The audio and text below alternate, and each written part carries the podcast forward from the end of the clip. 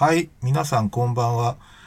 えー、っとね、ものすごく久しぶりになっちゃったんですけど、えー、3ヶ月ぶりにですね、えー、リフレクティブポッドキャストの配信を再開したいと思います。えー、今日はですね、えー、っと、おなじみの弥生さんに来ていただいております。どうも、こんばんは、ご無沙汰してます。まはご無沙汰しております。そうですね。今日はあの、全然、小ノートっていうか台本も用意していないので、完全な雑談でいこうかなと言われてみると、はい。はい。今回は準備がないので。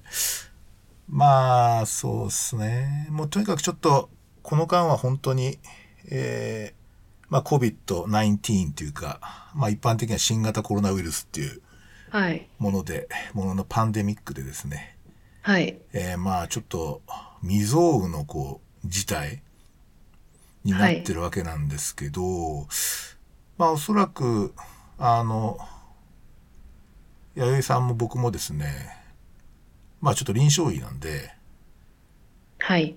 もうなんか前線に立ってるイメージが結構あるまあ科は違うけどね 科は違うけど前線に立ってるイメージありますよねはい。なんかこの私ですら。あーはい。どんな感じですか今？まああの本当ちょっと、まあ、話せる範囲で結構なんですけど今どんな感じであすか、ね、の、あの、この世界の片隅でっていう漫画と映画があったじゃないですか。なんか、あんな感じです。なんか、世の中で、え、え、え本当ですか？あの、なんか、戦戦争中の、いや、あの、今わ、私の読んでる漫画が、あの、ゴールデンカムイと鬼滅の刃なので、なんか、世界観的には普通に戦争が起こっている世界観の中で私は、ある意味生きてるわけですよ。あわかるわかるうんなんで、あの、あの、この世界の片隅でも、なんかその、一般、普通に生活を営んでる人たち的には、なんかよくわからない人たちのいろんな価値観で、勝手に世の中が動いたり、とんでもないことが起こったり、あの、人が死んだりするようなことがあるんですけれども、それにはん翻弄されてる。うんな、なんとか自分と自分の周りの人の命と経済的なものと健康を守るために、正直、あの、いろんな不安を抱えながら、なんとかかんとか生きてるっていう感じですかね。そうです確かにあのこの世界の片隅でってまあある意味ものすごく日常的な話なんだけどえ塀の向こう側に巨大戦艦があるみたいな感じですよね。ではい突今もなんかだからちょっとこう見渡すとちょっと日常的に見えるけれども一歩出てみると実は超非非日常が展開してるっていう感じですかね。そうですね。しかもほらほとんど引きこもってるじゃないですか。要するにこうあまりこう職場僕もね職場と家の往復ぐらいなんですよね。うーん、私もそうなっちゃいました。うん、結構なんかあのまあ自宅ってかなり日常なんで そういう点でこう、はい。確かにこう日常とこう非日常の間を行ったり来たりしてるみたいな感じは確かにありますよね。うん。なんかね、結構、ま、あの、今ほらあの自分、たまにこう病院にこうちょっと外来に行くじゃないですか。はい。そうするとあの、えーっとね、まあ、医局ってとこある、あるんですけど、まあ、そはいこで普段は、あの、例えばその、ひえー午前中のまあ、外来の仕事が終わると、えーまあ、医局に上がってお弁当を、まあ、談笑しながら食べるわけですよね。メンバーと。はい。はい。そこはね、今、談笑しちゃいけないんですよ。同じくです。禁止されました。それであのもうむっつりと黙々とご飯を食べて、それでおもむろにマスクをして初めて喋れるっていうね。なんかそういう世界になっていて、なんか、読んだことないんですけど、アンネの日記の屋根裏生活ってこんな感じだったのかなっていう。あ、そうかもしんない、確かに。なんかじーっとね。なんでなんかそのその戦争にを体験したことはなかったんですけれども、それに近い感じなのかなってあ。もしかしたらね、そうかもしれないですよね。毎日爆弾降ってきたわけじゃないからね、戦争って。なんとなくなんかどこ、どこともなく不安があるっていう感じですよね。はい。なんか、でも、ちょっとこう、あの、なんだっけ、えっ、と、東京都内の23区別の、あれを見ると、はいあの、なんだっけ、感染症、あー違うな、COVID-19 はい。と診断された人の、えええー、23区別かな ?23 区別、東京だと23区別、市別の、えっ、と、はい件数がなんか、最近明らかになるようになって、なんか東と西でえらい違うんですよね。いや、私のちなみに居住エリアは上位第あの3位に入ってます。入ってるでしょうね。てか第いやそう一位ですしょうん。はい。まあ、某なんでっていう。はい。某某世田谷区ね。いや、あれは本当にちょっと仰天しましたね。世田谷区と杉並が多いですよね。はい。なんで、線路かなと、あー新宿に向かう、うんうんうん。小田急。小田急とか、京王とかですかね。中央線。なんか、えー接触感染が大体大半だとしたならば、うん。あ今、きいろいろ社会的なな問題でも、になるのかなと思うんですけども、あの、東京都の方で行くなと言われてるエリアの顧客が多いのが我らだったのかなという、ああ。いわゆる3密ね。はい。うん。なんか、ま、あの、そうですね。えっと、あのデータ見ると、まあ、ちょっと他の SNS でも書いたんだけど、えっとね、はい僕、あの、前から、あの、標準化死亡っていうのにすごく興味があって、はい。その、例えば、えっと、例えば23区で見てみると、当然その、えっと、高齢者が多いところは1年間に亡くなる数って多いじゃないですか。ええで、だですから、その人口をちょっと補正してですね、それはで1年間にそこで何人亡くなるのかっていうのを、こう、なんとか推計することができるんですよ。つまりその人口を補正した場合に、あの、差が出てくるんですよね。あの、死亡数に。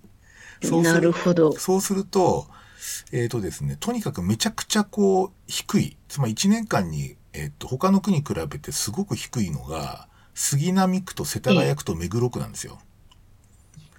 なんかそれは、あの、前に、ええそうそう。ちょっとお話ししたことがはい。あったと思うんですけど、それで、葛飾区とか江戸川区っていうのは110ぐらいなんですよね。で、はい杉並区とか70ぐらいで、ええすごい差があるんですよね。つまりその、なんていうかな、人口が補正してあるから、まあ、そこに住んでるだけで実はあんまり死なないっていう、そういうこう、データなんですよね。まあ、いやそうすると今回それ逆転してんですよね。なんか全然エビデンスじゃなくて、あの、見た記事なんですけれども、ブラジルでは金持ちが連れてきた病っていう言い方をされているっていう、うんなんか、あの、iPhone を開けた時に最初に出る新聞記事の中であったんですけれども、イタリアに旅行に行けるような、あの、富裕層の家で雇われている、あの、スラム街に住んでいる人たち、ボディーガードとか家政婦さんたちが最初に亡くなったっていう、あ、そうなんですか。うなんか、それがあって、うんいや、なんか、その国によって、その、なんとこう、社会的にな、あの、影響が出る皮肉なものなのかなって。うん。いやー、僕、だから、あんまり日本って、僕、だからこう、やっぱり、えーっと、外出ない から、なんか家にいるとニュースとかやっぱ見ちゃうようになっちゃってるんですよね。で、はいそうすると、まあ日本のニュース番組とか、まあワイドショー的なやつとかでこう報道されてるのってほぼ、なんか今日はホニャララで何人出ましたみたいな話なんだけど、結構、あんまり国際的なニュースって出てこなくて、で、えっと、やっぱこれ僕、よ欧米っていうかヨーロッパとアメリカと、それから中国っていう、ええまあある意味こう経済的に優位に立ってるええ ところでこんなに広がったから実は大騒ぎになってるんだなと思っていて、うん。で、確かにう、ん。で、アフリカとかサハラの南とかってもし、その広がってるとすると、まあもしかしたら3密がないから広がらないのかもしれない。わかんないけど、えっ、と、今でも、ええインドとかね、ああいうとこでこう、ちょっと広がってきてるみたいなので、やっぱりなんか、パンデミックが、あの、ある意味先進国からひこう、広がっていったっていうのがね、今回のこれの特徴だなっていうふうにちょっと思いますよね、やっぱね。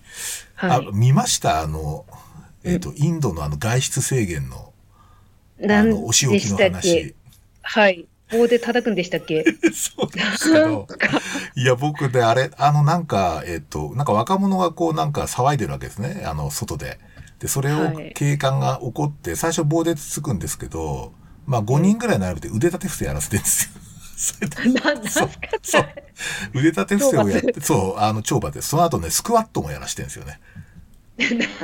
あの、5人並んで、スクワットをやるっていうね。なんかすげえなとかって、なんか、ちょっと笑っちゃいましたけどね。もう我々がトイレットペーパーを買いに走るのも、なんか彼らに一体これは何なんだと思われてるんでしょうかねいや、。そうだと思いますよね。まあ、一時期本当になかったですからね。はい。あれ、弥生さんはあれ、あの、なんか、物が買えなくて大変っていうのはありました？この間。正直、一人暮らしなんで、そこまでは、あと、あの、あの、そうですね、日用品、紙類は、あの、聖地イオンに行きました。あー、なんか、たくさん並べてますよ、みたいな。あの、城壁みたいにトイレットペーパー並べた時に写真撮りに行きたかったんですけれども、え、じゃああ実際あの城壁見たんですかあれ？城壁、あの、私が行ったところは、あの、城壁のある、あの、品川あたりのイオンではなくて、あの、多摩地区の方だったので、あー。あの、一人一個でしても山になってました。あ、そうですか。いやー、なんかね、身近でちょちょいっと買いに行こうと思うと、本当ないんですよね。あの、んこの辺は、あの、死亡者の多い、あー、死亡者じゃないや、あの、感染者ね。うん。感染者の多いエリアはうん全くないですね。あ、そうですか。うん。なんか夜な夜な人々が、夜な夜なじゃないや、朝方になると人々が、なんかドラッグストアの前に並ぶという伝説が見たことないですが、うん。私のきあの動く時間と違うので、うん。いやー、なんかだから、あの、そうだな、2月、3月の初めぐらいかな。なんか、やっぱりなんかちょっと、こう、電車で都心まで行くって人が、なんとなくちょい減り気味な時があって、はい。盛り場にあんまり人がいないって噂があったんです。まあ、それは実は嘘だったんだけど、そんなやつが。でね、結構ね、地元のラーメン屋とかすごい混んでるんですよ。いや 私もすっごい混んでるんですよ。やっぱり地3元月上旬は、ええでこっちもそうです、うん。正直。なんか地元に人がたむろってるなみたいな感じがすごいありましたけどね。いや、栄養つけようとしてたんじゃないでしょうかね。いや、地元のラーメン屋でまず並ぶってことないんですけど、なんかはい食べに行ったら、え、並んでるよみたいな感じでびっくりしたんですけど、やっぱりなんか遠出はしなくて近場で済まそうみたいな感じっていうのは結構、すごい面白いなと思いましたけどね。現実どうあれ、やはり電車は避けたい心理があるんじゃないでしょうかね。そうですね。ただおそらくあんまりなんかあの、特にクラスター班がすごいええ日本の場合特徴的にこう頑張って、そうですねで。すよね。で、あれ、すごく面白い、面白いっていうかすげえ頑張ってるのは、あの、いわゆる濃厚接触者っていうか接触歴がはっきりしない人の行動ええをかなり綿密に調べてるらしいですね。いや、はい。で、そうすると結局、その、あの、3密って簡単に言うと、あのえ、え3人で飯食って談笑するなってことなんですよね、あれ。はいあ。の、要するにナイトクラブ行くなとかそういうんじゃなくて、要するに長時間なんか、あの、マスク外した状態でなんか食ったり飲んだりしながら、わははははって喋るようなことが危ないっていうのが出てて、だから逆に言うと、あの、満員で、彼らが満員電車が危ないとかって言わないのは、なんかおそらくあんまりないんだろうと思うんですよね。会話もしなうんいし、要するにもっつりと。うんええもう息を詰めてみんなね乗ってますからね。もう席の一つもできねえぞみたいな。いやいや、本当そうですよ。そう。で、たまにもう電車の中、僕も毎回こう確認してるんですけど、こうし、車両の中で、えっと、マスクしてない人って思わず探してしまうんですよね。で、そうすると、えっと、一人いたりするとみんなそこ見てたりするんですよね。だからちょっと怖いなって感じはあるけど。正直、あの、紙の普及の問題か、世田谷区はまだマスク率そんなに高くないんですよ。え、マジです小田急かそうですか。あの、いやでも私最近電車乗ってないからあなあ、。そうか。もう諦めてつけてない時期が3月中旬ぐらいうは。ん。なんかね、あの、えっと、CDC が、えっと、マスクは予防効果がないっていうのを一時期出してたんですよね。あの、要するええにその症状のある人はマスクしてほしいと。だけど、その症状がない人はマスクをする必要ありませんっていうのを出したんだけど、実はね、最近変わるらしいです、あれ。要するにねマスクしてた方がいいいみたい。はい。お察しします。なんで私も収支買いをしなくてはって感じです。そうですね。なんかあの、やっぱり、まあ無症状で広げる可能性っていうのが一つと、あとさっきの3密の話で言うと、うんやっぱりなんかこう飛沫とか、そういうのがマッシブにこう吸引される可能性ってやっぱりあるのかなと思ってて。で、はいそういう点でこう、ある意味それは少しはブロックするだろうっていう、なんか直感的には思いますけどね。なんか、はやっぱり、僕昔、いや、おそらく、八木さんと同じで僕全然マスクしない人だったんですよ。はい。あの、通常の診療でもしないかったんですよ。全然。インフルエンザシーズンとかと。そう。だけど、本当最近するようになって慣れましたよ、だいぶ。なんか息苦しいなとかと思ってたんだけど、あんまり、あの、辛くなくなりましたけどね。いや、あの、私らの業界だったら、マスクの一番の意味って顔を隠すことなんですよ。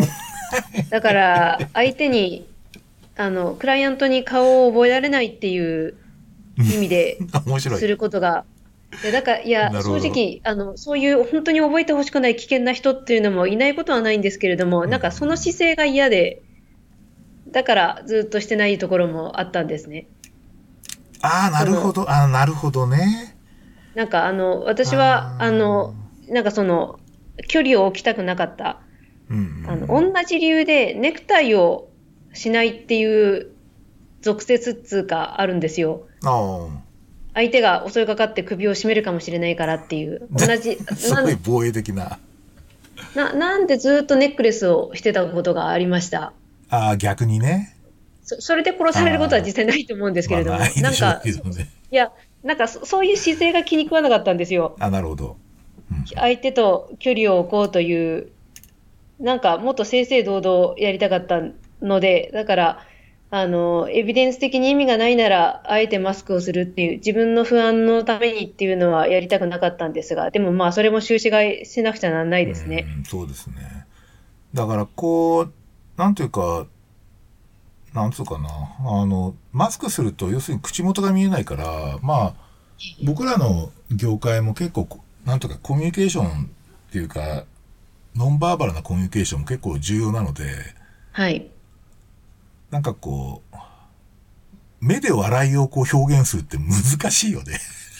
そうですよね。なんかね、結構難しいなと思って。で、やっぱりなんか表情バッチリ隠れちゃうんで、ええ。まあなんかこう、逆に言うとね、面白いんだけど、マスクするようになってからね、まあももちろんその COVID のこともあるんだろうけど、なんかみんな話が短いんですよ。あ、そうかもしれないです。普段ね、こう多弁な方がですね、ええなんとなくなんかこう、なんかしょんぼりして帰ってくみたいな感じがちょっとあるんですよね。なんかでも、私の職場は地域のある程度、その、なんか難しい病気の人が行くってことは知れ渡ってるから、うん。だから恐れられてるのかもしれないです。ああ、早く帰あろうんみたいな。ね、まり長居したくないっていう、ええ。うん。その気持ちを否定する気はないんですけれども、うんうん。そうですね。だから結構その、まあ行きたがらないっていうのは、まあ明らかにあってっていうか、まあ、こ今回のその COVID-19 は、まあ、あの、いろんな特徴があるんですけど、えっ、と、性質上はその、えっ、と、文芸批評家の福福島良太さんって人がですね、えーはい非常に面白いことを書いていて、えっ、とですね、うーんと、二つこう特徴があるんだって言うんですね。で、一つほはうその表現系の凡庸さって言ってるんですよ。つまり、はいその無症状か軽い風邪か、もし亡くなる、重症化して亡くなるとしても肺炎だと原則。で、ええこれは、例えば、全身からなんかこう、血を吹き出すとかですね、あの、なんかものすごい発疹が出るとか、ゾンビになるとか、ええそういうんじゃない じゃないですか、そうなんつうか。そのめちゃくちゃ地味な。ねそうなんですよ。めちゃくちゃ地味で日常的な病像なんですよね。で、はい。確かにインフルエンザとかだと超高熱とか出て、もうすごいガタガタ震えてみたいな、なんかすごいこう、あの、はシックな感じがあるんだけど、ええまあそういう感じで始まらないわけですよね。これあんまり。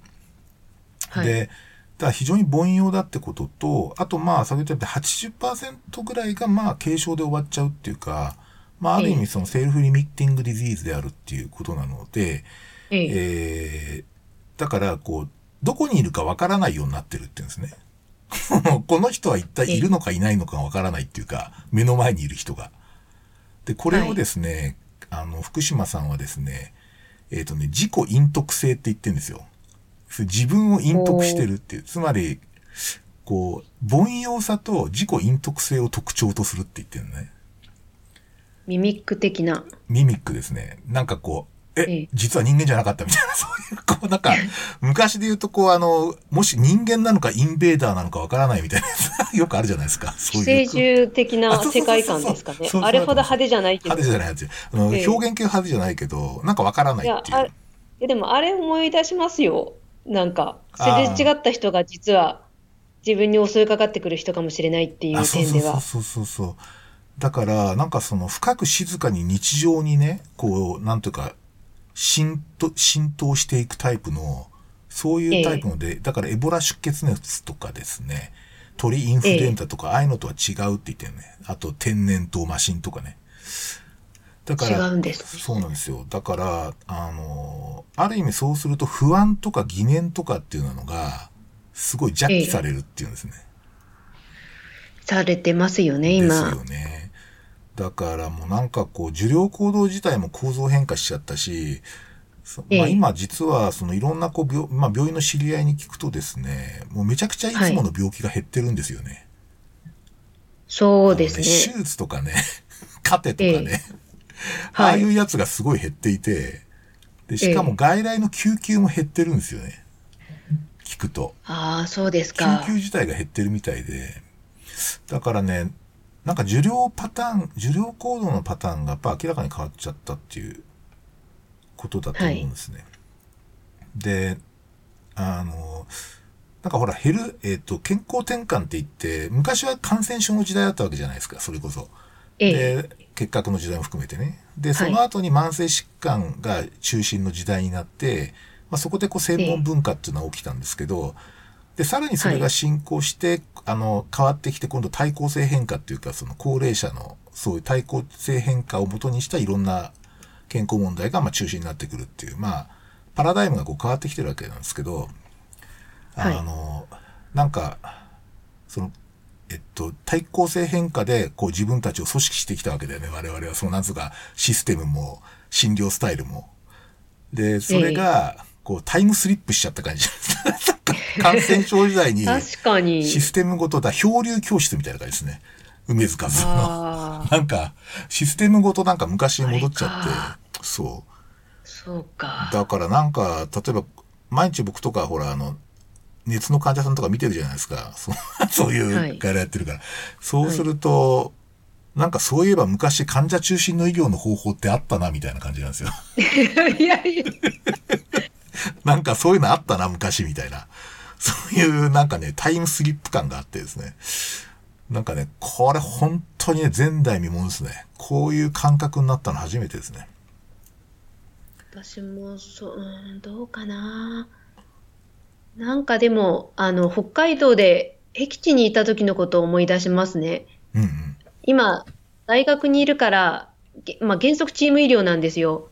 で、まあ、よくある大学病院のパターンで、だいたい5人、あの、フォーマンセルか、あの、ぐらいのチームで、あの、10人ぐらいの人を見るんですけれども、うんそれが、あの、3人以上集まっちゃいけないので、原則2人で、つあの、トゥーマンセルで行動するっていう風になって、うんうん。本当は、あの、なんだろう。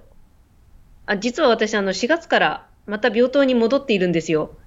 あ、そうだ今まで、え学生教育中心だったんですけども、ちょっと3月は、あの、今回の COVID-19 以外にも、私は激動の3月で、ちょっと立場が変わってて、はい。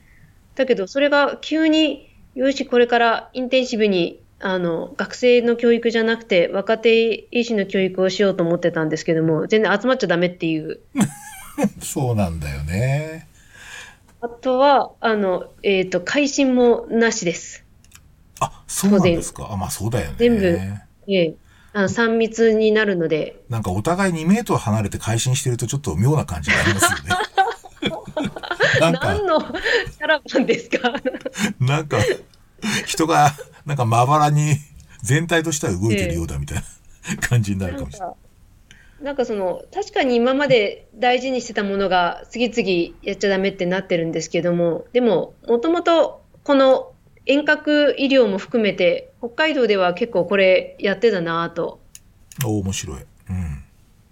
なんかだから、あの、ず、今日こ、この話の前に2つ会議が実はあったんですけれども、うん。なんか慣れてるって、ずいぶん慣れてるようだと他の人から言われて、いや、そそれはそのはずもう10年近くずっと遠隔、こういうテレビ電話会議とかは、あ、そう、テレビ電話会議って言ってた時からやってるので、なるほど。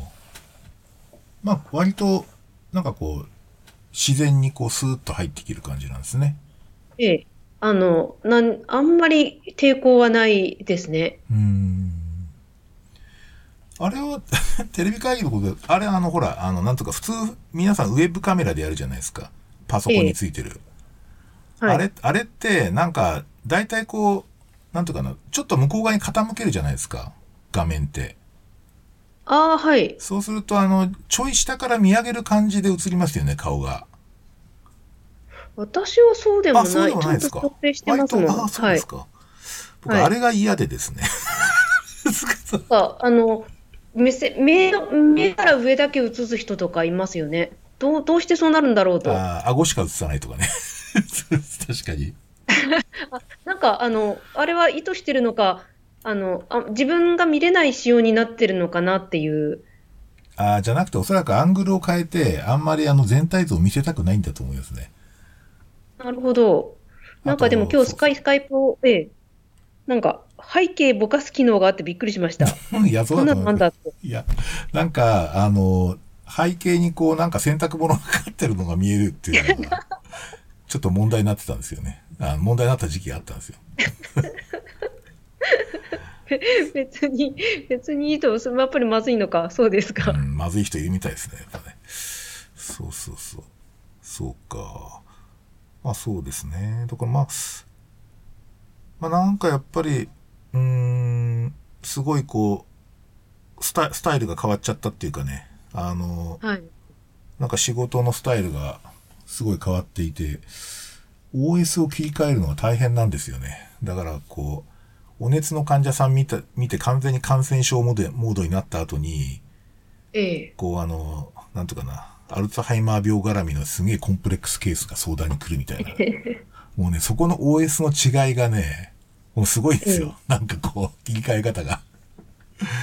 だなんかね、すごいもうね、この2ヶ月、1ヶ月か、ほんとなんか、かかつてない経験ですね。確かに、私たちはあの、このソーシャルディスタンスが、むしろその社会と少し近づいてみませんかってことをずっと進めて、それが治療的に意味があると思っていたから、だから今みたいなの世の中になってしまって、いや、本当にやりにくいですね。いや、だから、繋がってる人やばいってことでしょ。そういうことですよね。そう、だからネッ、ト以外でだったら。そう。だから引きこもって、外にあんまり出てない人が一番安全ってことになるので、ええ。だからこう、ある意味こう、ソーシャルキャピタルが、はい。結構豊富な人ほど危ないみたいな。いや、つながりすぎちゃいかんみたいな感じになってますよね。ええ。なんか一、番自分で、うん。あ、すみません。辛いのは、あの、辛い時、私の中で衣食住の食がすごく大事なので、いや、わかる。はい。あの、なんか美味しいものを食べて元気になろうっていう、あの、翌日フル回復をしていたということを繰り返していたので、あー、すごいわかるな。いや、僕も、あの、すごい最近行ってるとこあるんだけど、なんか、一瞬昨日なんか閉まってて、こう、や、やめたみたいな感じで、めちゃくちゃドキドキしたんですけど、あの、実は臨時休業だったっていうのが今日分かりましてですね、そうですか。えーちゃんと営業しておりますということのようで、ちょっと安心しました。よかったえいや、あの、さすがに今人を誘ってどこかに外食行くっていうことはもうずっと最近してないんですけれども、うん前は全然非国民活動で、あの、こういう時こそレスあの感染のリスクが低いレストランに行こうってやってた時期があったんですよ。うん。でも、その時でも一人で行ってても、なんか結局カウンターの人と喋っちゃうんですよね、私。それ危ないな。それ危ないなんだ、だ、ダメだなと。もうね、むっつりと下を向いて食べ続けるしかないですよ。なかなかそうもいかないんですよね。でも、ねあの、お店で結構テイクアウトに転換してるところがうん。多くてありがたいです。なんかどうですかね、こういう状況下で、例えばちょっとこうメンタル面のこう、もともと問題持ってる人が、まあ悪化したりとか、逆になんか良くなってる人もいるとか、そういうのあります？なんか。えっと感覚的な話でいいんですけど。うん。これ全く感覚的な話なんですけれども、あの、311の時と似てます。お。うん。あの、あるいは、あの、多分、神戸の、あの、阪神大震災の時とも結構似ていて、うんなんか、あの、あ、あの時も生きるか死ぬかではあるんですけれども、全員がではないという、うんうん。でも、あの時と違って、その、いつ終わりが来る、まあでも311も同じか、いつ終わりが来るかっていうことがあんまり明確じゃないっていう点も似ていて、うんうん。なので、やっぱり、えっと、気分と不安の方が辛いかな。なるほどね。なんか割とその、あの、スキスフレニア圏の方は、そなんかマイペースな方が多かったり、うんうん。自分の外来に関しても、ある時はほ本当に皆さん、あの、COVID-19 を恐れて来ないんですよ。なるほど。ですけど、ある時はふほとんど普段通りという、8割出席という、いや、なんか、あ、あまり、その、普段から辛い思いとか、本当にひどい表情で悩んでる方とかは、今回の問題もあまりなんか大変そうですねっていうので、マイペースな方が多くて、安心してるような、ちょっと心配なような感じです。ええ面白い。そうなんですね。なんかね、あの、僕らの分野だとやっぱりこう、ちょっと気軽にこう相談に来る、来ましたみたいな人は明らかに減りましたね。うん。あなんかこう、だから本当にこう、もうこうプライマリーケアだとやっぱりこう、ある種祈祷師みたいなものだから、なんかちょっと相談っすけどみたいな感じで来る人っていうのはすごい、結構重要っていうか本質的なところがあるんですけど、なんかね、そういう人がピタッとね、減ってますね。で、普段こう、糖尿病とか、それからなんかこう、例えば、もともとこう COPD があるとかね、そういう方はね、はいちゃんとこう、予約通り来るっていうか、きちきちっと来られて、さっさっと帰ってこられるんですけど、なんかね、そういうこう、あの、軽い人系がすごい減ったっていうのは確かにあるんですよね。似た感じかもです。あ、そうですか。うんええ。なんか不安圏の人が来なくなったとかってないですかね。あ、あの、あ、それはあり、あるんですけれども、やっぱり薬がないと困るからって方は、ああ、そうですね。それで来るという。すごい迷ったけど、まあ、とりあえず来たっていう。ん。でも、あの、私たちもけ結構早くから間隔を空けて、普段1ヶ月おきで来てた方はできるなら2ヶ月おきとかああ、やっぱり出してるんですね、や長期。やってます。ちょっと、あの、今回に限っては、あの、長期処方でやっているので、で、それで、目に見えてマチアイスの認知も減っているんですよ。なるほど、なるほだからそれで安心して皆さんソーシャルディスタンス取りつつ待ってらっしゃるっていう方もいるかな。ど。いやー、これ本当あの、おそらく東京これからじゃないですか。すごい増えるの。はい。とおそらくあの、ロックダウンって言ってあの、都市封鎖はい。が、まあちょっと現実的なスケジュールになってくる可能性もまあありますよね。いや、もう覚悟はしております。なんか、交通機関、だからなんかこう、もしかしたらこう、なんていうの？その、東京に入っちゃいかんみたいなのが首都圏でこう、出ると、例えば、そうすると埼玉から言われてんじゃないですか。え埼玉からこう、あの、東京に行けなくなるとかね。そうするとあえいや、なんの、か、ああ、そっか。せ俺埼玉なので、か、まあ、うんあの、川渡って、荒川の ほとりですけど、そうすると、あの、荒川に続く道のところにみんな警官が立ってて、なんか入るなとかって言って、ほとんど、飛んで埼玉みたいな。それなんか東京と、東。東京と埼玉のなんか、小競り合いみたいな感じになるんじゃないか。なんかでも、あの、私、正直仕事で川崎に、あの、三鷹から川崎に行くっていうスケジュールがあるんですけれども、カンパチ道路の、あの、県境、国境あたりにおまわりさん立ってますね。え、マジ？あれ、私のような密出国者を見てんのかなって思って、ドキドキしてます。いや、今だって、あの、なんか、青森は、東京に行ってきたっつうと2週間自宅待機らしいですよ。ちょっとこれなんかデバっぽいっていうか、いや、でも本当にそうで、らしいっす。ねあの、もうすでに私は、あの、東京以外の人から病原菌扱いされているので、一部一部の人からは。いや、はいそれもすごいなと思って。だからなんか、さっきのその COVID-19 の特徴である、こう、凡庸さと自己隠匿性がまあなせる技っていう感じだよね。そうですよね。だってね、あの、感染したらみんなゾンビになるっつうんだったら一目でわかるからね。残念ながらわかんないですからね 全然。わかんないです。だからすすごい、だから、めちゃくちゃこう、なんとかな、不気味ですよね。不気味なウイルスですね。いや、特に私はあの、長崎とか北海道とか行ったり来たりしてることを知ってる人は、特に北海道がやばかった時は、あの、完全病原菌扱いでした。あ、そうですか。一番やばそうみたいな。うんあの、周りで働いてる人は慣れてるからそうでもないんですけれども、なんか、飲み会とか、2月ぐらい、2月とか3月頭とかに、一緒にご飯食べに行きましょうかって言ったら露骨に嫌がられたことは何度かありました。あ なんかだからそういう点ではちょっと放射性物質に似てるよね。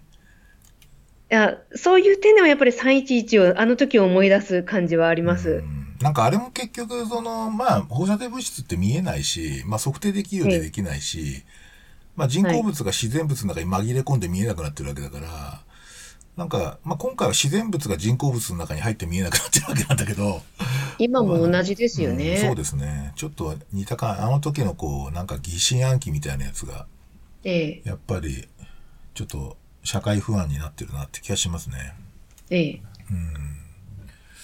だけど、すごいあの、もう面白いのは、なんていうかな、こちょっとこう、インタビューって聞いたんですけど、あの、若い人がそう、それまでは全くこう、いや、自分事とは思わなかったんだけど、こう、志村けんさんが亡くなったんで、これは大変だって思ったっていう、なんかそういう効果、すごいなっていうか、志村けんさんすげえな、みたいな感じがあります。いや、そうなんですね。でも、あの、他の国でも大臣とか、あの、かなり社会的立場の高い方がもうすでに倒れていたから、うん。そその前あたりから気づいてもとも思ったんですけれども僕なんかね、最初例えばなんだっけな、トム・ハンクスとか、ええなんだっけな、あとなんか、まあ、ボイス・ジョンソンもそうかもしれないけど、はい。なんかあれフェイクじゃないかって最近思ってたんですよ。さ 最初思ってたんですよ。その、なんつうかその有名人が感染して私はこれからこう2週、2週間の健康観察期間に入りますみたいなことでこう社会的な関心を呼ぶのじゃないかっていうふうになんとなく思っていて、えはい。だから有名人効果って絶対なんか狙ってんのかなってなんかこう、ある筋では考えてんじゃないかと思ったんだけどね。なんか最初、日経新聞かなんかでそのあのコロコロナずる休みみたいな、風邪ひいてコロナかもしれないみたいな感じで、いや、絶対違うだろうっていうサインをどうしたらいいんでしょうかみたいな、なんか、そんな話もあったとか、なんか、あの逆に逆にそういう人か、風邪ひいてこないでほしいって人が頑張ってきちゃうっていうのかの二極化するっていう。いやー、だからなんか、あの、ほん、ちょっとね、だちょっと言い方悪い、言い方がちょっといや不謹慎かもしれないんだけど、はい。まあなんか、興味深いですよね。なんか起きてることが。要するになんかこう、いろんな動き、あの、いろんなこう、言説と、でね、あの、なんかある意味で言うと本当にこうに人間の条件みたいなものが、こう、あらわになるっていう感じがあってですね。すごいなんかちょっと、まあそういう点では興味深いですけどね。また現場にいるときはそんなこと考えてないですけどね。まあ夜にこう家で、家で引きこもってるときにそういうこと考えてるわけですけどね。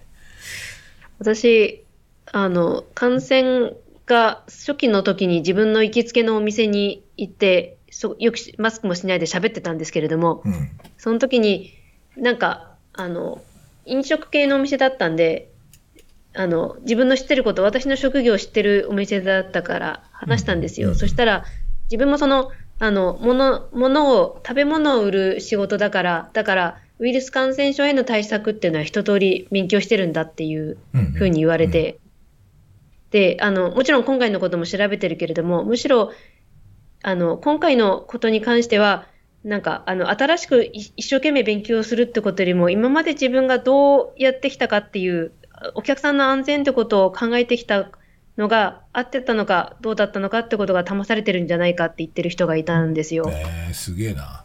かっこいい。いや、あの、いや、たし確かに自分にとってもそうだなっていう、うん。なんかすごく非日常のようで、普段の自分の姿勢とか、なんか、あの、顧客への誠意っていうのが今ここで問われてるんだろうなっていう。あ、あのね、いや、それすごい重要で、えーっと、結局ね、終わっ、この、まあ、なんていうか、パンデミックが一定収束した後に、はいまあ、。相当な焼け野原になると思うんですね、医療、ヘルスケアシステム自体が。それでね、どういうとこが生き残るかっていうか、その、ええ。ある意味やっぱり本質的にこう、医療ってなんだとかね、本来、例えばええ。僕の領域で言えば、その地域医療とかプライマリーケアっていうのは本来どうあるべきかみたいなことを、やっぱりちょっと、それに沿って行動してきたところだけが生き残るなっていう印象があって、やっぱりなんかこう、マーケットで左右されてるようなことやってるとこは、ほぼ、なんか壊滅するんじゃないかなと思ってますけどね。そうでしょう。いや変な話うんあのちょっと怖いですけど、ええ。怖いというか、あの、結構やっぱ本質的なことちゃんとやろうぜみたいな感じがやっぱりあって、だからこう、いや、そういうのはリスクだから、うちはリスクは抱えたくないからそういうのは見ませんみたいにやってると、ちょっとやっぱり地域から見放されちゃうだろうなっていう気はするんですよね。いや、そう思ってます。そういうところもあると思う。で、それを責める気もないんですけれども。まあそうですね。ええだけど、いや、ここが本当に踏ん張りどころなんだろうなっていう。はい。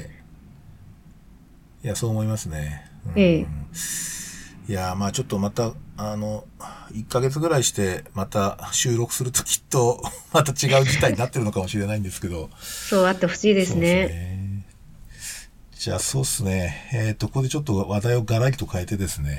ちょっとまあ一応、今日またちょっと漫画界っていうかね、まあ、はいアニメ界でもいいんですけど、ちょっと少し、あの、作品についてちょっと、弥生さんの見解を聞いてみようかなと思ってて、はい。まあ一つ目はやっぱりあの、鬼滅の刃ですね。はい。で、まあ、鬼滅の刃ってもうなんかもう、実はもうじ、なんかこう時代現象みたいになっていて、ええまあ、なんていうか、あの、本が手に入らない状態だったんですよね、一時期。あ、私、電子版派なので。あ、そうですね。で、ええ紙版がですね、本当に手に入らなくて、ええあの、それこそ、なんだろう、あの、えーっと、なんだっけ、あの、ヤフオクじゃなくて、えっと、あの、売るやつ。なんだっけ、忘れちゃった。メルカリ？アメリカに、メルカリで全巻本がもう十数万の値で売る、うあの、売られてたっていう。メルカリで売る時点でどうかしてると思といますすけど。とにかく全巻揃ってますっていうのはすごい高値で取引されたりとかしていて、まあまさにその、まあワンピースを超えたんですよね。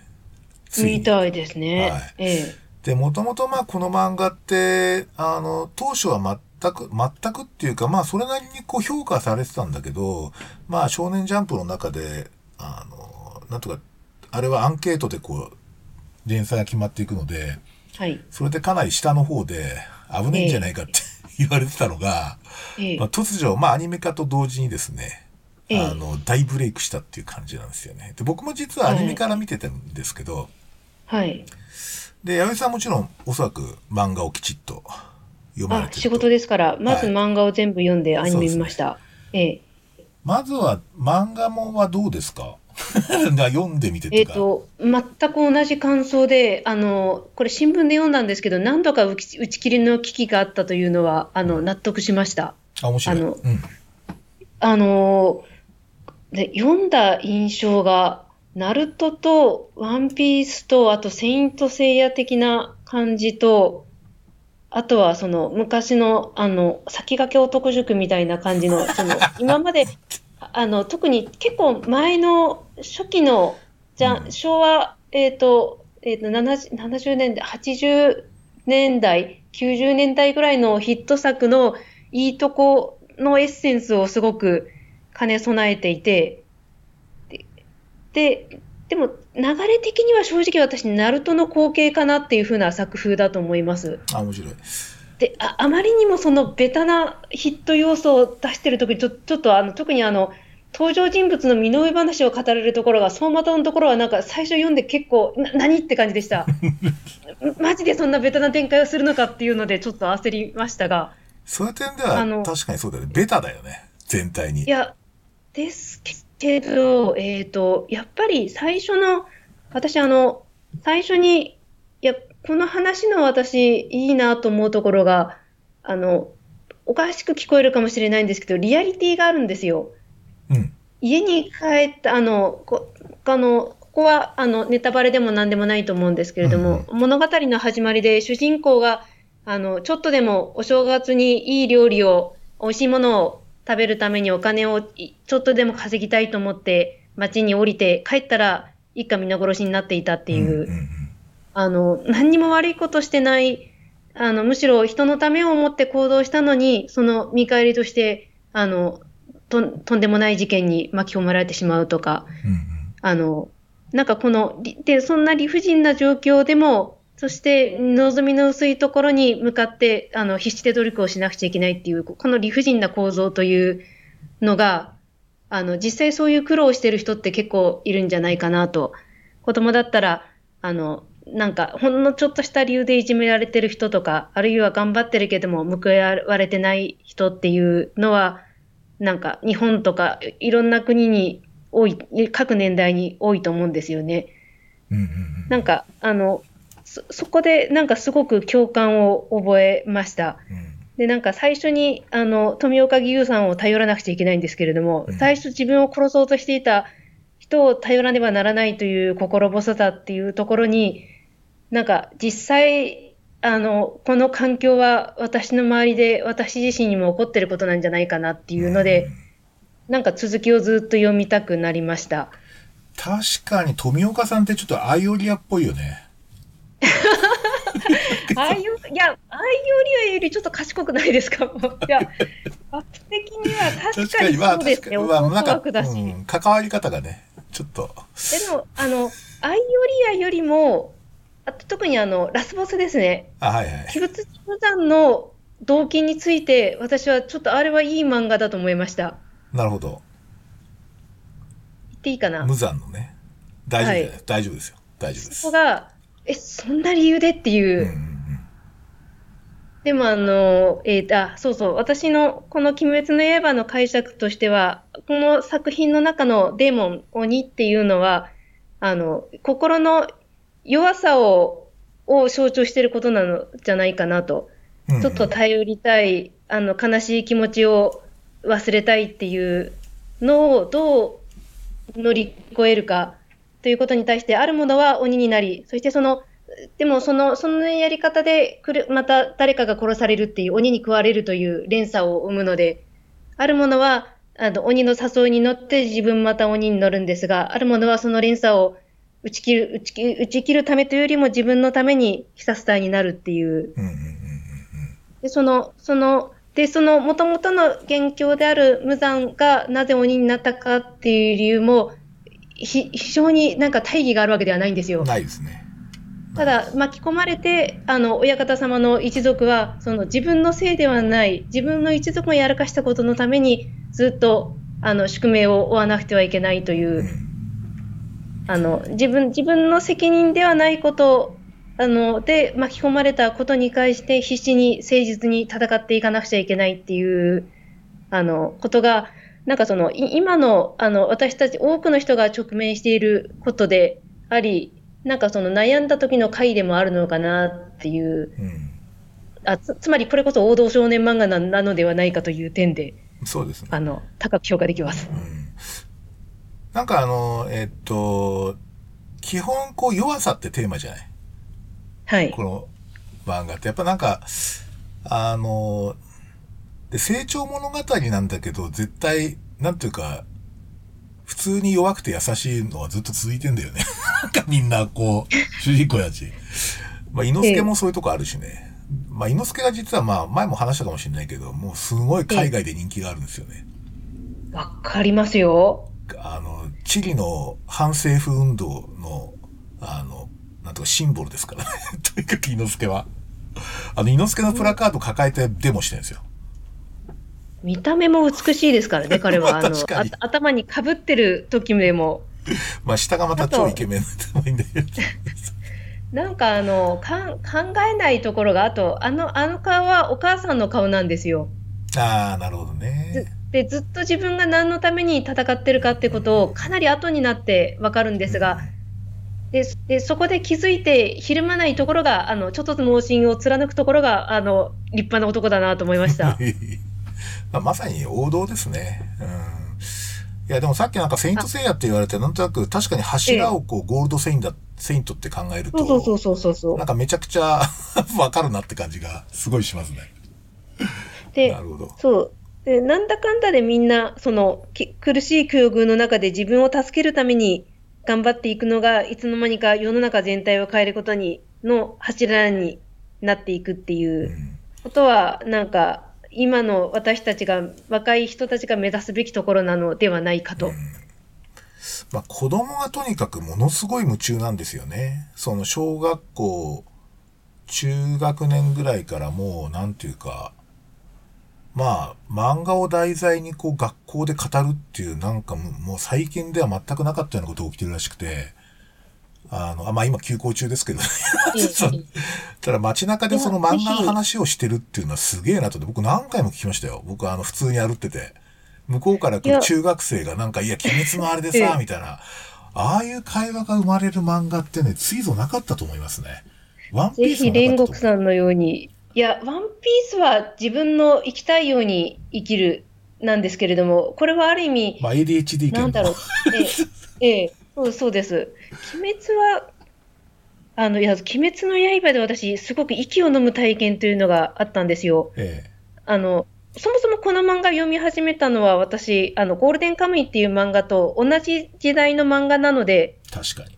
対対象と今のこの令和の時代っていうのはどこか似てるっていう考察から、ちょっとこれも読んでみなくてはというので読み始めたんですが、でそこであの、ちょっとゴールデンカムイつながりであの、えっ、と、えっ、と、こ去年の暮れに旭川の北鎮記念館という、あの、旧日本陸軍の資料の残ってるところに行ってきたんですね。ああ、なんか言ってましたね。うんうんうん。はい。でそこで驚いたのが、あの、武運長久を祈りますという、あの、猪之助くんに、あの、あの、桔梗の、ああの、藤の花の館のおばあさんが天ぷらを食べさせてあげる。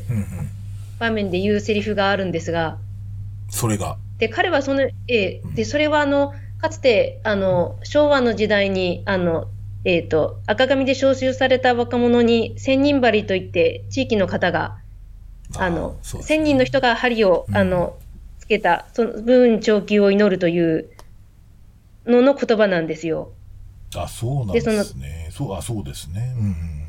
なんで、その、戦いに赴く、しかも、全く理不尽な理由で、あの、その子が戦わなくちゃいけない理由は全くないのに、行かざるを得ないというのに、せめてもの思いでかけた言葉という、出典はもともと、あの、別のものだったかもしれないんですけれども、まあ、大体決まり文句で、あの、あったというなるほどね。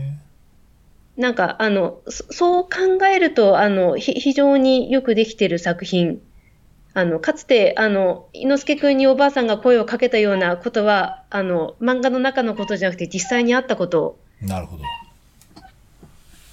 と考えると、これは私たちの実は昔の人たち、何世代か前の人たちがやってきた苦労が、また私たちの前に、あの、魅力的な作品として出てきてると、あの、考えたならば、すごく学ぶことはたくさんあるかなとも思ってます。なるほどね。そうですね。いや、あの、アニメ見ました？少し。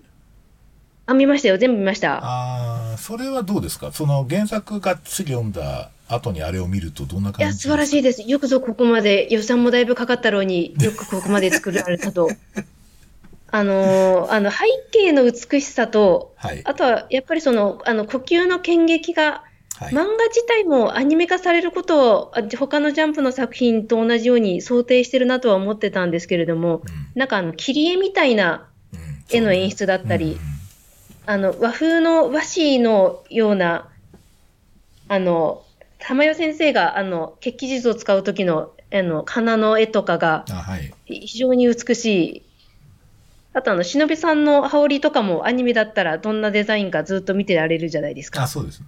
なるほど、なるほど。なんか、ああの美術的な、あの和風な、あの伝統的なあの模様、模様とかも使いつつ、あのアクションシーンがかっこいいところとかも、まあ、声優さんも気合が入ってますし、あのいい感じだと思います。うん。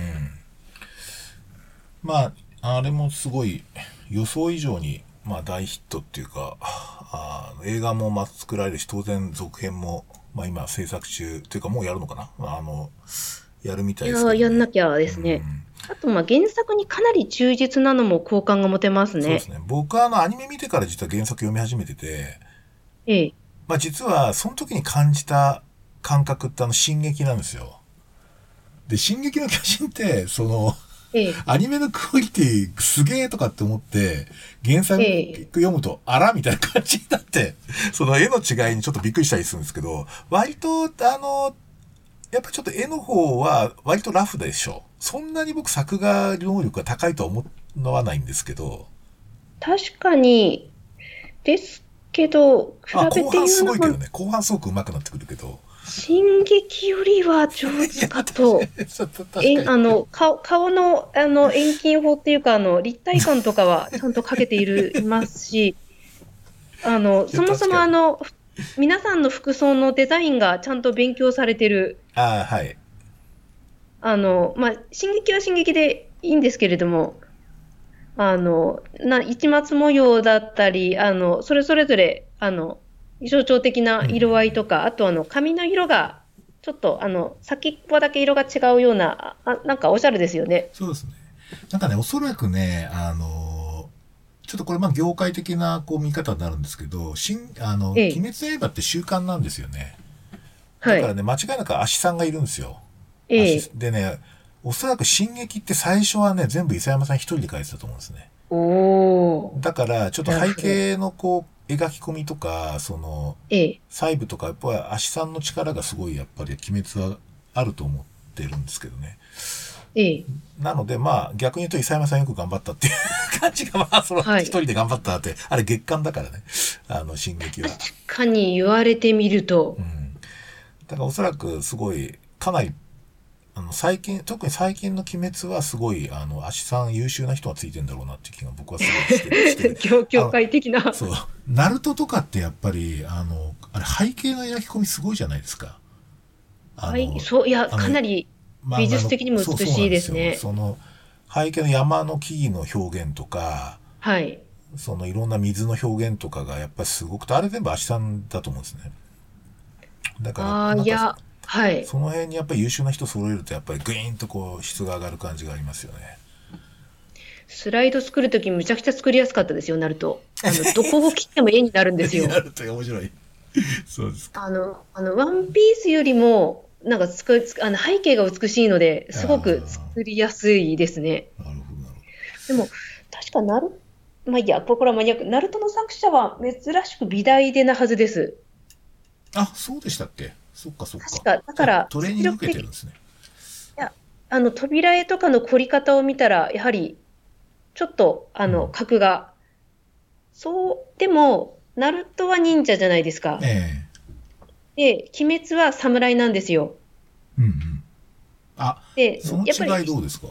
なんか。えっとね、私、鬼滅的には、あの、令和の武士道なのかなと。あそれを語るにはもうちょっと武士道を勉強しなくちゃいけないんですけれども、ただ、あの、武士道っていうのは、ただ強くなるためには、ある意味手段を選ばず、生活習慣から生き様まで、いろんな指導が入った、あの恋愛観とかまで入ったことに関して、あの、似ているなと。それぞれなんかみみんな結構柱を含めて割と説教臭いというか、後輩に対していいろいろ口うるさい。あそうですね。確かに。なんか背中を見て、おあの、かあの覚えろっていうのが、ワンルフィ的な、ワンピース的な生き様だとしたらば、なんかその自分の強さを後に残すために、その言葉を使ったり、自分の人生観みたいなのを伝えようとするところは、なんか読者のニーズであり、あの、侍の価値観でもあるのかなと。なるほどね。あの、前の柱っていうかさ、その今の柱の前のゴールドフェインドっていうか、あれがこう、はいあの、こう、トレーニングさせるじゃないですか。ではいあれって割ととすごい古いタイプの教育でしょ。あれなんか、割とやりゃいいんだみたいな感じになっていて、で確かええにその、今現行の柱は割と語るよね。そうそ確かに語るの言葉が多いんですよ、結構。うんう。前の人方に、あの、恐れられたんだと。でそれに対して鬼に言葉はないんですよ。ああ、なるほどね。なので、どちらが、ええ、超人的な、あの、死な、不死ということが果たして、せあの、相手を制圧するのか、あるいはその、教育によって教え伝えていくことが、いつか鬼を倒せるのかっていうのは、なんか私たちが向き合ってることでもあるのかなと思う。んそうだよまあちょっと COVID-19 っぽいかな鬼。あんまりないな。あれは一目でわかるからな、一目でわかるから。大体あれですね。どこに潜んでるかわかんないるけど。いやでもあの寄生獣ともすごく似てる、うん。あのいや人を食べるということで食べれば食べるほど強くなるっていう。確かに。のがなんかそのあの寄生獣が放っていたメッセージがまたもう一度あの COVID-19 やこの「鬼滅の刃」で私たちに問いかけられてるのかもしれないですね。確かにね。ちょっとちょっと話戻っちゃうけどやっぱりちょっと寄生獣ちゃんと読み直した方がいいかなと思ってて。はい。あれはそれこそ本当に自己隠匿性の世界ですからねあれね。ええ。なるほどなるほど。僕はあのアニメはすごいやっぱりあの結構ここ近年では最高水準だなと思ってるんですけど、まあ、はい。作画もすごいやっぱりかいろんな新しい技術使っていて、ええ。まあ、あの先ほど言ったようなああいうこうなんとかなちょっと絵画的な水の表現とか、まあ、逆にそのええ。やたらこう写写真的な映像的なこう実写的な水を使ったりとかまあ,、はい。あのすごい冒険をしてるんですけど僕ねやっぱね一番すこれすげえなと思ってるのは、まあ、一つは音楽の使い方なんですよ。あいいですね。で、その、えーっと、第、何話だっけな。17話か18話、ちょっと忘れちゃった。あの、こう、最後、刀を折られてさ、はい。で、突っ込んでいくとこあるじゃないですか。その、水と火混ぜて。あの、えーっと、なんつったっけな、あの、鬼の雲、くえーっと、えーっと、えーっと雲あの、あの、日日の神櫓が、あ、そうそうそうそう、踊られるあたりですねそうそうそうそうそうそう。あそこあの、は、雲一家の少年うそうそうそうの。そう。ルイ君ですね。そうです。ルイ君、ルイ君。それで、あそこのところで、こう、あの、炭治郎がこう、突っ込んでいくところが、その、バラードなんだよね。なんつうかこう、ああ音楽が、はいはいはい。覚えてます。はい。音楽が、こう、あの、ものすごい、こう、なんつうか、もう、作画人ご苦労さんっていうぐらい、めちゃくちゃ動いてる、こう、ええ絵が、こう、バラードでこう盛り上げていくっていうのが、あれすごいんですよ。あれですね。このパターン見るのって、まあ、ないことはないんで、まあ、昔あの、ガンダムシードっていうのがあってですね。で これであの、ミーティアっていうあの、西川、あの、兄貴が歌ったバラードに乗って、こう、あの、えっ、と、フリーダムガンダムがこう、大活躍するっていう場面があったんですけど、まあなんかね、やっぱりああいうこう、あの、なんかやっぱりこう、単に盛り上げるんじゃない、なんつうかこう、切ない感じの音楽を、の元でこう戦うっていうのがもうなんかね、非常にこう、語る質がありましたね。で、やっぱりね、僕このアニメ受けたらやっぱ禰豆子の表現だと思うな。あ、えっ、と、いや、あの子が喋らないのをうん声優さんが、あの、最大限に魅力を出してるそうですね。一瞬喋るときあったけどね。喋ったっていうかなんか、あそこめちゃ盛り上がるっていうか、たまに発する言葉の威力っていうか、ええなんかあれはすごいですね。なんか、あの、ちょっと語弊があるかもしれないんですけれども、あの、ひ非常にあの、口癖っていうのがコケティッシュな面もあるなっていうふうに、うん。あの、なんかその、性的な感じの年代でもないし、そういう枠のかも子でもないと思うんですけども、なんか、あの、本能的に非常に魅力的に、なんか、何か失うことで美しくなるっていう、いや、そうですよ。面もある子だなと。だから言葉封じられてることで、ええ、なんかこう、こちら側のこう絶対間違いなく表情を見たときに何考えてんだって考えるからね、こっちが。だからその、ええまあ明らか、やっぱなんか野獣とかじゃ全然ないわけなんで、その、ええ、おそらくあの言葉封じることによって常にこうそこをこうなんつうかな、こう、自分の頭の中でこう、二次創作してる人たちがいるんですよ。結局その、今、ねずこはこう考えてるんではないかとかですね。そんなにあ、でもあいあの、ファンブックも買って読んだんですけれども、ええあの意外といろいろ考えてるみたいなんですよね。あそう そうなんですね。あの善逸君はなんかでかいタンポポだと思っているとか、あ、なるほど。あ、そういう裏設定あがあるんですか？と、えっ、と、あと善逸君と伊之助君の名前はずっとましばらく間違ってた。ああ、そうですか。面白いな。とかうんうん。あのい意外と考えて、あの病状的病状と捉えたら対抗なんですよね。あ、対抗現象。子供あのい非常にこう子供っぽくなってて、そこそこはあのお兄ちゃんも心配してるんですけれども、うんうんですけれども、あのとっさの判断は兄より正しいこともある。うんうんうんあのここの二人、鬼殺隊としての任務は、禰豆子ちゃんの方が分かってたなっていうことは、うん。ここは禰豆子ちゃんを置いて、あの日の光に向かって行かなくちゃいけないって時に、あの炭治郎君決断できない時に投げ飛ばすって場面がちょっと後半なんですけども。あ、あ。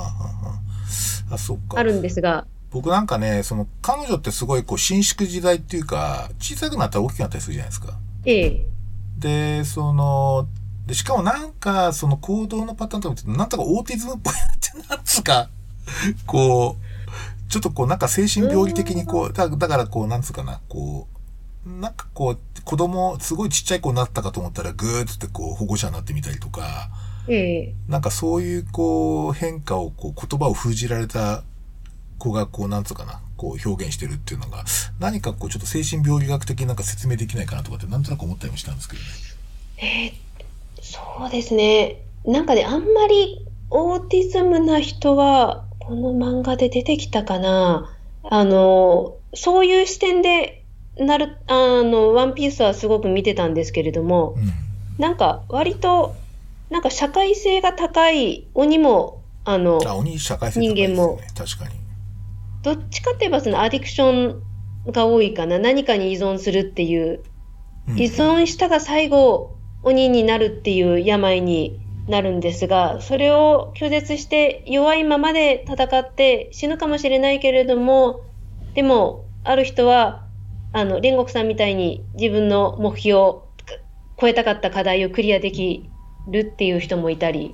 でそれそれを乗り越えてあの彼の後を継ぐ人が後に残っているっていうアウトカムがあったりなるほど、なるほど。ねつこちゃんの場合は、あああの子は、そうですね、あの、お突然大人の女性の大きさになったり、すごくちっちゃい子になったりするっていう、まあ、あの箱に入るためには、あの、なの、なんか適応的な動作だと思うんですけれども、なるほどね。あ、そうか。なんかあの箱もなんか僕象徴的な気がしてて、はい。なんかい、や、こう、ちょっとおそらく弥生さんが何か解釈を今後するのかなって、なんとなく思ったりもしてるんですけど。あの箱ですか？いや、なんかあの、と作品、これは解釈じゃなくて作品としての魅力なんですけども、最近のジャンプのあの動向として、あの、ガチな男女の、特にあの同族とかではない一族の恋愛がないっていうのがいいみたいですね。あ、面白い。なるほど。あの、ゴールデンカムイもそうなんですよ。確かに。確かに恋愛要素カねッ。プル、えーそこを排除した方がヒットするみたいですね。なるほど。それもなんか社会情勢上興味がありますね、非常に。なんかどっちかかっていうね。うん。なんうーんと、家族、恋人同士の、その、スター・ウォーズ的な愛する異性を手に入れて故郷に帰るっていう、そういうヒーローズジャーニーではなく、なんか、ただの当たり前の生活。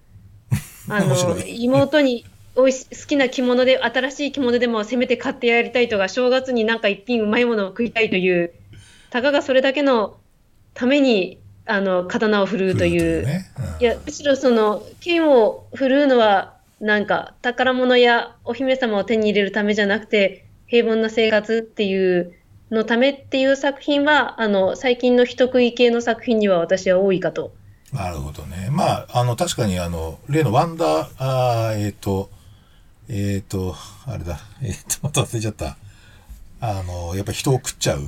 あの、あるんですか？まだい。や、ほら、あの、えっ、と、なんとかのワンダー、ワンダーランド、えっ、と、忘れちゃった。すいまあ、せん。あ約束のネバーあランドね、ネバーランド、ネバーランド。そう。約ネバも本当に人に食われない生活を目指してるだけですすね。でからね。完全そうですよね。だごく普通に生活したいっていうだけですよね。うん。なんか、あの星をつかみたいやとかそういうんじゃないよね。ないんですよ。うん。確かに。そうか。いや、まあちょっと今後のあれですね、展開が、ちょっと論の展開が使えそうですか？なんか。あの、えっ論ととして、私としては、その人食いの、不得意の話としても、あと、いやでも、あの、鬼滅の刃をちょっと深掘りできますようね。ん。あの、なんか作品としての魅力を損なわないように、ただこれだけ多くの人が王道少年漫画なのでう、ん。やっぱりその武士道なのかなと。あーあ、令和の武士道ね。はい。その、なん、あえっと、かっこいい生き方とか、あの人よりも立派な生き方っていう人々じゃないじゃないですか、鬼殺隊の方々は。世の中の裏側で。ええそうでも、一歩間違えば、ルイ君もそうですけれども、いや鬼じゃなくて、あの、鬼殺隊だったかも。ま感じた、すごく。逆もまた、あの、玉代先生だって、あの、彼女の存在は結構貴重で、鬼と鬼殺隊が手を組んでるあたりに世の中が変わってきている。なるほど。敵同士だったはずだけれども、あの、元々の根はそもそも憎しみから、あの、力を求めたっていう点では同じってことに気づき始める人たちが、炭治郎君はそこはわ分かってると思うんですけれども、あと、禰豆子ちゃんですうね。ん。このあたり彼らによって、うん。ええ、世の中が変わっていくのを、私たちもなんか見習いたいところではありますね。そっか、その世の中、っていうか、まあ、こうせ、世界のあり方みたいなのが変わっていくときに、そういう、こう、あの、なんていうかな、あの、作品上の特性がどういうふうに作用してるかみたいな、そういうのはすごい教訓になりますよね。うん。なんか、その、社会精神的に見るとですね、うん。あとは、あの、割とその病からの苦しみっていうのが、この彼らの鬼化だったり、殺ですよ、ね。隊になることに関連してるっていうのもなかなか興味深い。興味深いですよ。みんな病気だもんね。そう、もともと体が弱いっていうか意外と。、ええ、そう。あとはそれか鬼に殺された、みなしごだったりう、んどっちかですね。まあ一応一般的にこう世の中で今言われてるのは、まあその弱い人が頑張る姿っていうのが今ま、なんかただ、なんかそこにこう惹かれてるんだみたいな、そういう論調が多いけどね。まあもうちょっと深く、やつですか？鬼滅鬼滅。ああ、弱い鬼滅です人かが頑張るっていう、弱い人が頑張る漫画っていうのですごいこう、あの、受けてんだっていう、そういうこう批評をしてた人がいましたけどね。全然、ああ、でも、中にその、しラスボスはそうかもしれないですね。ああ、無残ね。で、あとラスボスと、彼、彼が気に入る人は彼と似た境遇の人なんですよ。ルイ君とか、うん。うん。赤座とか、あはいはい。あの、こう、不不条理になんで、なんで自分がこんなことを、特にその病を得たっていうこととか、なんかその、すごくエコひいきする面がありつつ、組織、リーダーとしてはこう、そうですね、リーダーシップとして、あの、ラスボスと親方様は非常に、あの、対比的かもしれないですね 面。白い。でど、どっちもいると思います。無残のリーダーシップ論とかすごいね。それ誰も書かないと思うけど。圧倒的な力で、あの、その、あとカリスマ性で人を支配する。うんうんで、かつ、その自分が寝首をかかれることを恐れて、あの、それぞれが、個々が争うように、あの、共に和して自分に、あの、向かってくることがないようにっていう。あとはその鬼を作るという力は自分のみっていうところは、あの、決して他には譲らない。なるほど。に対して、あの、ひポジティブフィードバックが、あの、巧みで、あの、結構無理難題を言い渡しているし、世襲だし、なんか不条理ではあるんですけれども、でもそのみ魅力と優しい、あの、心と、で、彼自、あの、で、な職員への癒しも、あ癒しだったり、彼らをねぎらうことを常に忘れないっていう親方様のあり方と、まあ、包摂性とヒーラーみたいな感じだよね。はい。うん。なるほど、なるほど。どっちも似た感じで、そのい弱さゆえに、あの、苦しんだ人は無残の強さに憧れますし、あとその愛情が得られなくて、なんか、あるいはその評価されなくて苦しんでいた視察隊のメンバーは、あの、親方様の言葉に本当に魂が奮い立たされるような気持ちになるし、いや、そうなんだよね。なんか親方様のこう、に対するあの、柱の人たちのなんつうかこう、引き寄せられ方っていうのはめっちゃ興味がありますけどね。みんな、親方様は、あの、大使のことを子供たちって言っている。そうですね、そうですね。で、あの、それぞれ大使もほとんどは、あの、親がいなかったり、あるいは親から適切な、あの、愛情を受けていなかったり、うんな誰からも評価されていなかったり、うん。あの、で、あの、そこにお絶対の忠誠を誓誓うっていうのは、で、それを言葉だけではなくて、確かに自分たちを子供のように大事にしてくれてるってことを実際実践しているというのが、うんあの、かかなり力は、力は非力である人に、あそこまで人がついていくっていうところが、ななかなか対比があるなと。なるほど。そうか。まあ、一応またちょっと鬼滅は、語り、続編を続編をまた、続でまたちょっと語りたいと思いますが、僕も今度ちょっと今、はい半分ぐらいしか読んでないんですよ、漫画自体は。だちょっと今ネタバレまだ分かって あったんだけど、まあ、申し訳ない。あ、あでもそんなに、そんなにやってないっす。そんなにやってないっす。あの、ぜひあの、遊郭のあたりが私は、単行本、休巻、9巻ぐらい、ね。あと映画化される列車のところとか、はい。休巻の忍者の、忍者でもは、ないいかわかります、わかります。はい。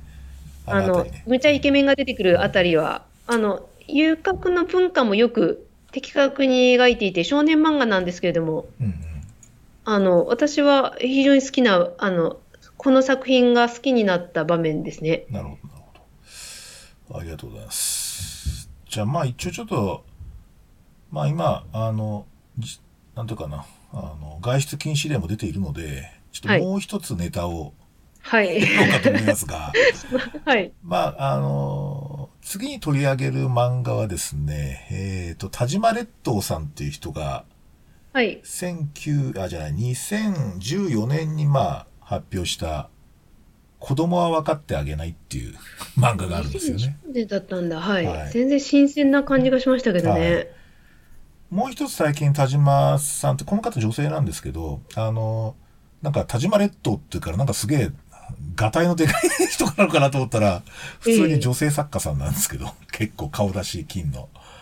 ものすごく佳作な人で、まあ本当にあんまり書かないんですけど、まああの、これを取り上げてみました。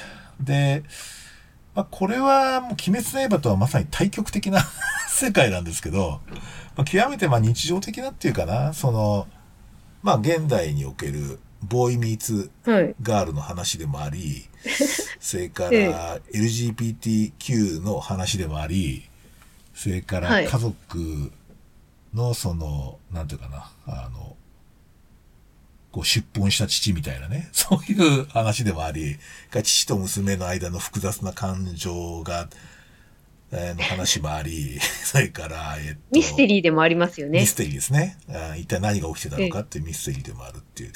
で、まあ、登場人物も結構いろいろいて、えーっと、まあ、ある意味ちょっと群像劇的なところもまあ、あるんですけれども、えーっと、まあ、多少そのミステリー仕立てってところもあって、あの、はい。まあ、なんとかな、多少のこう、カタルシス的なことはあるんだけど、まあ、基本日常的な話ですよね。日常生活がこう、続い、また続きますみたいな感じなので、まあ、ある意味こう、ドラマチックでも、ドラ、なんか、鬼滅の刃的なそういう王道少年漫画とは全く違う世界なんですけど、これをちょっと課題として、こう、弥生さんに読んでいただいたんですが、読みました。いや、どうでしたこれ？いや、あの、前に、あの、確か親分から言われた、あの、日本、日本の純文学の系譜を継いでるのは今漫画なのではないかという、うんアイアムはヒーローのところかな。あ、はいはいはい。あの、なんかそれを思い出しました。うん。あの、いや、すごいギャグが多くて、すごい笑いながら読んじゃったんですけれども、ギャグがね、すごい、あの、なんか、センスが良質なこう、漫才見てるみたいな、ツッコミとかがあって、はい笑っなんか笑っちゃいますよね、声出して。ええ。いや、かなり、あの、いい感じでしたう。ん。ハイセンスな。うん。なんか僕やっぱり、これ今度実はね、映画化されるんで、僕最近知ったんですけど、実写化されるんですよ。で、なん。か神なん、あの、今人気のある女優さんが、あの、作田さんやるんですけど。そう。で、アキちゃんっていうのが確か千葉雄大っていう、あの、割と小柄なイケメン俳優がやるんですけど、あの例の LGBTQ のあの、えっ、と、あ、はいはい。探偵さんですねお兄さん、。探偵さん。やって、ええ結構ちょっと期待してる。あの、これは見ようかなと。えおそらくラブコメとして作られると思うんですけど、まあ、そ おそらく普通にラブコメといや、して作られる。。ラブコメですすよ、一応ラ。ブコメなんだけど。えそう。僕やっぱこれあの、僕すごく興味あったのは、このね、あの、こう出本してこう自分にはこう、なんつうか人の心を読む力があるんだっつって、あの、はい教祖に祭り上げられてる、その、作田さんの父実の父がいるじゃないですか。えはい。この人がすごい面白くて、はないんつうかこう、ちょっとね、うーん、なんかね、すごいこう、うーん、なんかね、親近感があるんですよね、僕。印鑑とは？親近感はね、なんか、ここの人はやっぱりなんかあんまり自分の感情を前に出さないじゃないですか。はい。で、なんか結構、あの、なんていうかな。で、この人は絶対自分の能力信じてるよね。あ、はい。あの、絶対的に確信があるじゃないですか。はい。で、なんかその辺で確信があるけれども、その競争にはならないぞみたいなのが好きなんですよ。なんか、なんつうかな。その超能力者だと自分は信じているが、あの、なんとかな。あの、針、鍼灸師になるみたいな。鍼灸師またやりますみたいな。確か鍼灸師だよね。ええ。うんそうですなんかねそうですなんかそういう、こう、なんか心のこうなコントロールの仕方がすごい好きですね。ええ。なんかこう、力をひらかさないところがすごい好きで。まあ、全体にやっぱりなんかこう、実はなんかね、何回も読み返したくなっちゃうんですよね、これ。いや、やっぱり小説っぽくっていうか、その人物の、そのキャラクターのこう、なんていうか、描き込みっていうか、キャラクターに対す、についてのこう、書き込みがすごい良くて、ええ。まあそこがすごい好きかな。まあちょっとなんかこう、単に好きだってことをただ言ってるだけなんですけど、やっぱね、ストーリーとかもう名人だと思うんですよ、僕。すごいいややっぱり。面白かったうん、ものすごく。ですようん。なんかもうちょっとさ、最初の絵絵絵と表紙の印象から、なんか、あの、小ネタがずっと続く日常系の漫画かなと思ったんですけれども、うん。なんかこの、まあ舞台もあり、その、あの、移動、海、海辺の町に、海辺の小さな集落に移動して帰ってきたり、うん。あとはその、なんか笑っちゃうんですけれども、その、あの、教団の事件に関する謎解き的な ものもあり、うんとストーリーも、あの、なんだろう、こちらのえ心を捉えて離さない。ねえ。これすごい最初こう、とっつきが、なんか地味すぎてどうなのって感じなのが、どんどん引き込まれてるじゃないですか。そうなんですよ。うんこれがなんかね、純文学っぽいんですよ。純文学って最初読み始めてめっちゃとっちきにくいじゃないですか。なんかいろんな人出てきたりして。なんかよくわかんないみたいな。ええうんだからそういう点ですごいこう、小、なんかこう小説っぽいなっていうか、なんか文学っぽいなって感じでしたね。うん。でもあのさ、結構私はあの最初のなんか、なんだっけ、左官少女なんとかのところで結構、あの、なんか、あ、これ私や、ややっていけるって思いました。ああ、そうですか。そこですでに。あそこでしたね。えか。なんか、僕ね、その、最近、えっ、と、この、田島さんがですね、えっ、と、今連載している、えーちょっと待ってくださいね。えっ、とね、水は海に向かって流れるっていうのを今、あの、リアルタイムで連載してるんですよ。うん。で、まあ、新作なんですけど、何年かぶりの。う。へえ。これも結局、実は離婚の話を扱っていて、どうも田島さんって必ずそのね、離婚の話を、がどうもね、なんか貴重にあるんですよ。で、もう異様なこだわりで書いてるんですよ。あの、要するにね、離婚した、その、えっ、と、息子と娘はどうあるべきかみたいな。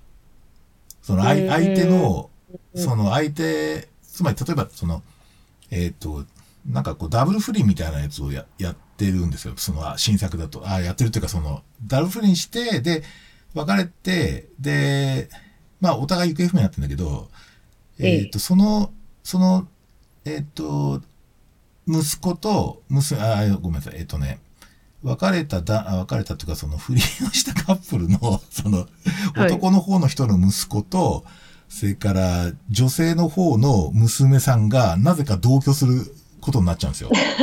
それで、複雑な。複雑なんですよ。で、それで、その、その娘さんにその、その息子は謝るべきかどうかって、その延々悩むんですよね。はそはの、お母さんを奪った、その、自分の父っていうのが、その、わた、自分はそれに責任があるのかどうかとかっていう。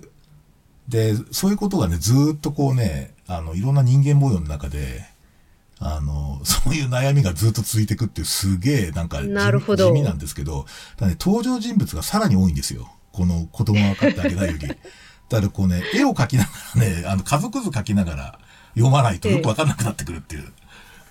感じで、やっぱりなんか、あの、文学っぽいですよね。小説、良質なこう、小説を読むみたいな感じで。非はい常に僕は、あの、なんかこう、ちょっと好きですね。これ。いや、そうか。ちょっと、あ新作も、今、連載中の作品も気になりますね。うん家族とはかな？そうなんですよテーマはそう、家族ですね。家族機能自体のなんかすごいこういろんな。あとやっぱりね、内政の言葉がすごくこう、ちゃんと書かれていて、やっぱりなんか若い人がこう、そういう自分の境遇をどう考えるかみたいなことっていうのは、その年代の言葉で語られているので、そこええは僕自身はむしろその全然年代が離れちゃっているので、すごくなんかこうね、あ、そう、そういうふうに考えるんだみたいなことがすごい学びになって、なんか若い人とこうなんか対話してるみたいな感じなんですよ。で それがすごい好き。あとそうですね。うん。そうですね。元気づけられる、あの、いいセリフが、あの、探偵さんが、あ、探偵さんいいよね。ええもうなんかあれすごいいいっすよね。謎の、はい。なんかあの、で、あれ、で、僕なんかやっぱああいう、あの、LGBTQ の話とかやっぱり最近やっぱりすごい多いので、多いっていうか、そはいの、ドラマでも漫画でも多いですけど、アニメでも。はい。最後なんか、おじいちゃん、かの、あの、探偵さん、ほら、あの、自分を否定してたおじいちゃんのところに行くじゃないですか。あの、なんか、ええ。病状見舞いに。そうそで、あの時にこう、なんかおじいちゃん本当は認めるんだけど、つって、でも淡々とこう、彼は特に考えもなく、こう、じなんか本屋の下宿に帰っていくっていう、あれもすごい好きですね。淡う。々としたところが。そう。一番のお得意様が潰れたことは今言わないでおこうという。そうそうそうそうそう。そうなんですよ。だからなんかそういうところがね、あのすげえこう、にやりとさせるところがあって好きですね。うん。まあ、ちょっと、まあ、おそらく弥生さんの漫画論には反映しない可能性がすごく高いんだけど、僕はなんかやっぱりこう、あの、群像劇とか、その人の関係とかを物語で学ぶっていうのは、今のこう、僕、レジデントとか必要だと思っていて、はい。やっぱり自分の家族の範囲でしか考えないから、だから、こういう家族構造になったらどんなこと起こるんだろうみたいなことが実はシミュレーションできるんですよね。だからそういう点でこう、うん、うん教育的だなと思ってます。こういう家族構造だったら、こんな切り替え方もあるっていう点では、あの、最後の作品の末尾に漫画はこんなに自由って書いてあるはい。のが、私は一、あの、なんか、この、この作品を今日言おうと思ってたことなんですけれども、うんうん。あの、そういう自由な発想っていうのを、あの、あの、漫画を読んでるとき、漫画面白いって思う以外にも、私たちには、あの、今みたいに世の中、だからこそすごく必要なことだと思うんですよ。なんか大変だ、辛い時だから自粛、ちゃんと自粛しなきゃだけじゃなくて、なんかここから面白いことが始まらないかなっていうのは、なんか漫画読んでる的なのを、をなんかもっと多くの人が持った方が、なんか本当に面白いことが起こるのかなと思いますし、うん。いや、そうですよね。うん。そこそこで「鬼滅の刃」とか「ゴールデンカムイ」だけだったら、やっぱりあの漫画には好き嫌いがあるし、あなんか相性もあるから、うん。で、こういうのもあるよっていうね。だからあんうん。はい。うん。子供は分かってあげないのような、あの、純文学的な作品も、いや、私はどどっちも好きなんですけれども、うんでも、ここから入れる人はすごく多いと思うから、そうですね。おそらくいきなりあの、鬼滅の刃読んで感想文を書けっていうふうに、プレゼンしろみたいな課題をええレジデントに与えるとできないと思うんで。これはでもできそうですよね。これはできそうですね。医学生にはやってほしいですね、あ、私医学生。ああ、なるほど。ちょっとぜひ大学で、鬼滅はぜひ。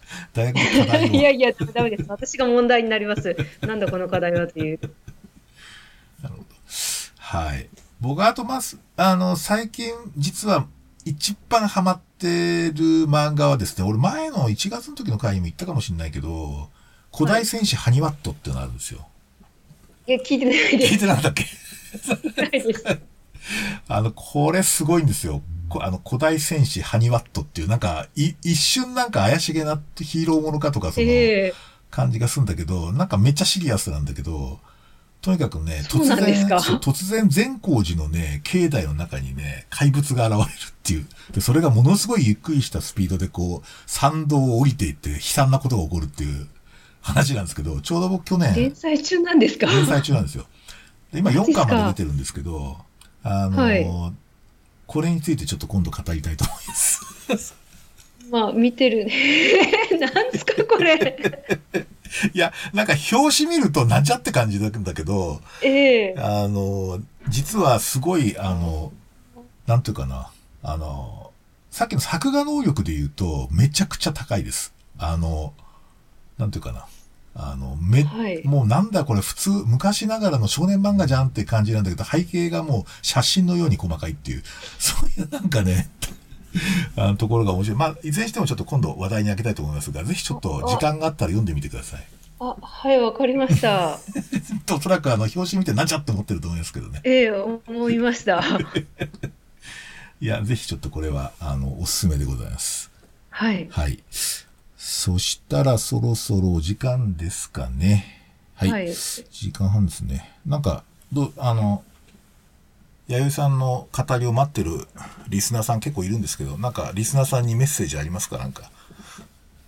私が今一番ハマってるのはゴールデンカムイですね。あ21巻がすごい面白かったです。なるほど。でっていうか、あの、災害。害、え、うん。あ、なんか助けられました。あの、ちょっと英語の勉強を兼ねてゴールデンカムイの英語英語版を14巻まで一周しました。えすげえ。すごいな、は英語版そんな出てるんですか？えーっと、そうですね、網走編まで行きましたへね。えすごい。そうなんだ。いや、今年もぜひちょっと鹿の肉取り寄せて食べようと思ってますけどね。映像時間の。はいそしたら、そうですね。じゃあ、まあ時間なのでこんなとこですかね。はい。